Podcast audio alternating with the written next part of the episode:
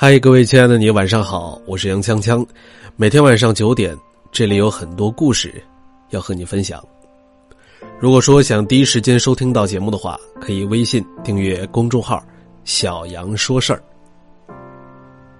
其实我是很少在朋友圈发一些消极的内容的，因为不想让我的亲人以及好朋友担心，也不想传递负能量给别人。不过前段时间，我发了一条。还算委婉的朋友圈，宣泄了我当时的情绪。我发的内容是：有理没处说，有话说不出，只能自己憋着。我该怎么办呢？不一会儿就有很多朋友的评论，有人表示同感，有人表示安慰，也有人劝我想开点儿，还有人开玩笑说：“要我借你一把刀吗？”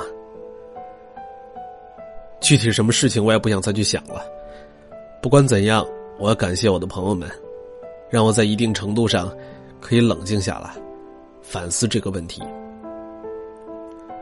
我也经常在公众号的后台当中看到一些听众发来的私信，说自己每天因为工作的原因压力很大，回到家就对自己的老公大吼大叫，因为一点点小事就开始吵架。明知道自己这么做是不对的，但就不知道为什么，对于亲近的人，我们好像更容易生气，就是改不掉。其实我想说，你需要记得，生气动怒的时候，不光是对他人，对自己也没有任何好处啊。其实很多时候，我们生气最重要的原因，不是因为别的人或者是事儿。而是与自己过不去，你会生气，是觉得别的人或者是别的事儿没有满足我们的内心的需要，而自己又对这些无可奈何，甚至是绝望。然而事实上，我们无法完全的控制这一切。当出现分歧和矛盾的时候，我们会急于改变这种情况，但是当自己。无能为力，或者是对方毫不退让的时候，矛盾就爆发了。但是你想想，控制不了自己的情绪，一味的生气发火，不仅无济于事，对自己也是没有好处的。经常生气的人，肝会不好。所以，不妨在生气之前，想一想自己到底需要什么。既然生气，什么好处都没有，那干嘛要和自己过不去呢？你怎么还不去把地给擦了？就知道天天刷手机，手机有什么好看的？快去陪孩子呀！老妈，你就别再收拾我的屋子了，我自己放的东西我自己知道在哪儿，现在找个数据线都不知道被你放到哪儿去了。对于亲近的人，我们好像更容易生气。尤其是我刚刚所描述的这几个生活当中的场景，生气的时候，有的人选择一番口舌之战，吵个天翻地覆，才能显示出自己的厉害；有的人砸东西以及摔东西，来发泄心中的不快。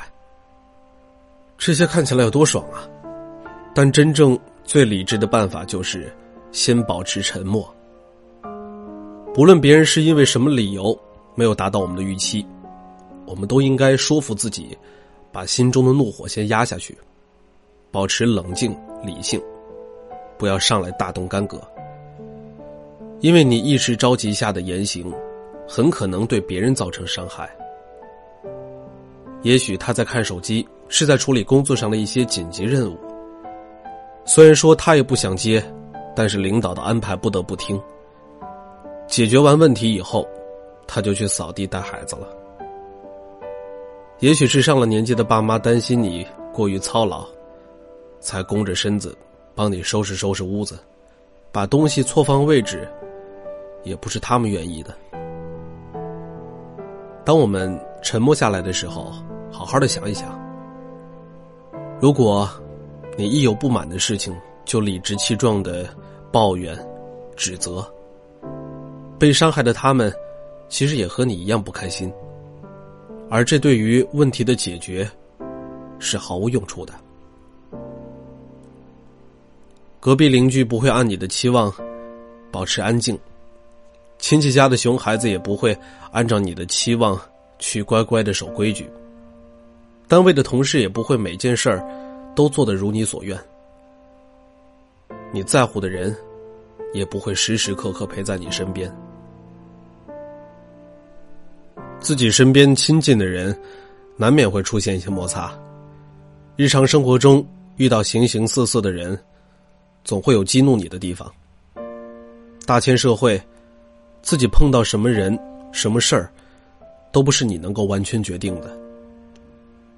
一个人的改变与事情的走向，也不是你能够完全控制的。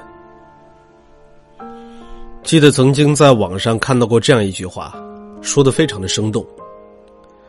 如果他是猪，我才不要和他摔跤，因为不管输了赢了，自己都搞得一身泥。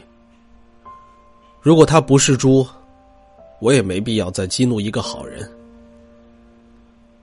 总之，我们一定要做自己情绪的主人，控制住生气的阀门，从源头上把它给掐断。而不是水管破裂修水管，龙头漏水就堵龙头，而保持沉默、冷静、思考、理性面对，是颠扑不破的真理。无论你生活在哪里，你所处的这个世界，永远都无法完全按照你的想法完美的运转。所以，下一次想要生气发飙的时候，想一想。到底是酣畅淋漓大骂一场对大家有利，还是保持沉默冷静能够解决问题呢？所以说，如果当你下一次遇到生气的时候，请保持沉默。